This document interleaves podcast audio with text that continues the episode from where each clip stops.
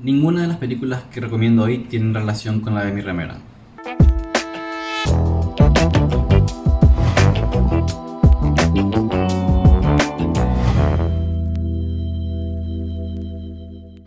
Antes de empezar con las recomendaciones de películas del día, dos noticias relacionadas al ámbito local.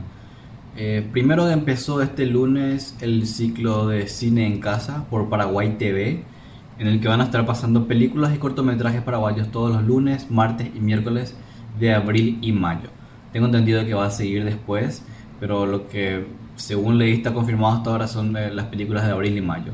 Este lunes pasaron siete cajas, pero van a seguir pasando películas como La Redención, La Chiperita, eh, entre otros. Así que si querían ver películas paraguayas y que no tuvieron la oportunidad de ver hasta ahora, aprovechen, van a pasar películas los, los lunes, martes y miércoles de abril y mayo. Es a las 9 de la noche. Eh, segundo, les recomiendo que vayan y escuchen el podcast de la Academia de Cine del Paraguay. Están en Instagram como arroba Academia de Cine PY. Lanzaron el primer capítulo de su podcast, eh, podcast académicos, y en este primer episodio que dura 45 minutos, hablan con directores paraguayos. Está Marcelo Martinezzi de Las Herederas, está Tana Shembori de Siete Cajas, está Vicky Ramírez, productora de Leal, está Paz Encina, directora de Maca. Y todos hablan eh, acerca del estado actual del cine paraguayo, especialmente en el contexto actual de la pandemia que nos toca y que golpea duramente al, al, a la industria cinematográfica, cinematográfica paraguaya que estaba en pleno desarrollo. Así que muy interesante, muy eh, buena recomendación. Aprovechen para escuchar el podcast de la Academia de Cine. La verdad que es muy difícil pensar en una sola película, pero se me viene a la cabeza ahora mismo Amelie, un largometraje del 2001 que tuvo muchísimos premios, una película francesa que nos presenta el personaje de Amelie, una joven con muchos sueños lo lindo es que ella va descubriendo a lo largo de la película que es feliz ayudando a los demás, pero después también con mucho esfuerzo logra conseguir sus sueños. Es una película más que recomendada. Muchas gracias Luz Apena por la recomendación de Amelie, año 2001, Jean-Pierre Jeunet. Jean-Pierre Jeunet, bueno, ahí mi francés está más o menos. Eh, Audrey Tatou, uh, Matthew Kasovitz. Eh, una película verdaderamente hermosa en todo sentido, pero especialmente en su espíritu. Es una película que tiene un, alma de bondad, de alegría, que realmente contagia, que por ahí puede ser un poco empalagoso, pero que no se puede negar que, no se puede negar que, que Amelie es eso, es energía eh, muy alegre y positiva y que creo que contagia de eso cada vez que se ve la película. En el 2004 el director y volvió a hacer una película Audrey Tautou que se llamó A Very Long Engagement eh, su nombre en francés no lo sé realmente, pero que bueno, no es una comedia medio fantasiosa como Amélie, es un drama acerca de una, de una mujer que busca desentrañar el misterio de la desaparición de su prometido durante la Primera Guerra Mundial. Eh, cuenta la historia de ellos desde que se conocieron desde pequeños hasta que, bueno, empieza la Primera Guerra Mundial y ella, ella busca saber qué pasó con, con su prometido, ahora después de haber ido a la después de haber sido llamado a servicio. Y aunque no tuvo el mismo impacto cultural de Amelie, ¿verdad? que, están, que eh, casi 20 años después es una película de la cual se sigue hablando mucho, eh, especialmente la banda sonora, creo que esta, esta continuación espiritual, vamos a decirle, es un muy buen acompañamiento. Hola, bueno, eh, Manucillo me pidió que recomiende una película para este tiempo, una película que sea up, una película positiva. Eh, la verdad que tengo muchos títulos eh, que, preferidos que me gustan, pero quiero compartir uno que yo creo que al terminar se van a quedar así como con una sonrisa.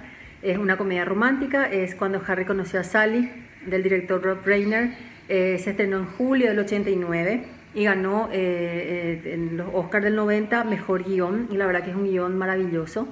Lo lindo es que ellos, tanto Meg Ryan como Billy Crystal, están tan compenetrados en sus personajes y tiene una escena de antología eh, que donde ella es como que eh, finge un orgasmo en un restaurante y es famosísima esa, esa escena.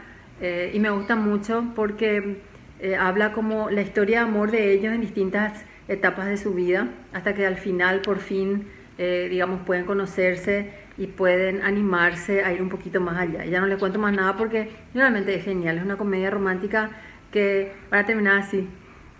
Ah, y está Carrie Fisher también, actúa, exacto, es un papel súper lindo. Muchas gracias a Tana Shembury por la recomendación de When Harry Met Sally. Realmente una de las comedias románticas por excelencia. En 1989, Meg Ryan, Billy Crystal, dirigida por Rob Reiner y escrita por Nora Ephron, una de las mejores guionistas y directoras de comedias románticas en general. Eh, son tres años antes de que Meg Ryan y Tom Hanks hicieran Sintonía de Amor y se convirtieran en una de las mejores parejas románticas eh, en películas de los 90. Pero la conexión que tiene con Billy Crystal en 1989, tres años antes, me parece algo realmente interesante. Y la química que tienen, que siempre me parece muy particular, porque uno diría al principio de la película que realmente no se llevarían, que no hay algo ahí que funcione. Pero me encanta como la película misma juega con eso, entre que se llevan bien o no se llevan bien, hay química, no hay química, funciona o no funciona, y finalmente es imposible caer ante ese encanto mismo de esa dinámica que tienen los dos. Eh, también está Carrie Fisher en uno de sus papeles más memorables fuera de Star Wars y no se suele mencionar mucho. Así que muy linda película para si quieren aprovechar, si quieren, si están de humor para este género. Y por supuesto, después de esto, aprovechando ahora la, presencia de Meg Ryan, eh, hay, que hay que ver eh, Sintonía de Amor con Tom Hanks, que es del 93, y después está Tienes un email también con Tom Hanks, dos de las mejores comedias románticas de los 90. Yo sé que entre esas dos películas, por lo general se recomienda más eh, Tienes un email, y por ahí es la más relevante ahora mismo, teniendo en cuenta la situación en la que estamos de relaciones en, virtuales, pero creo que siempre me pareció que la, la conexión y esa sensación de anhelo romántico, de, de, de, esa conexión casi cósmica inclusive que hay en sintonía de amor, es mucho más profunda que la relación, la, la conexión romántica que tienes un email. De igual manera son tres películas especiales para disfrutar si es que están con ánimos para este género. Así las recomendaciones hoy, películas que van un poco más hacia el romance, hacia la búsqueda de la conexión especial con alguien más.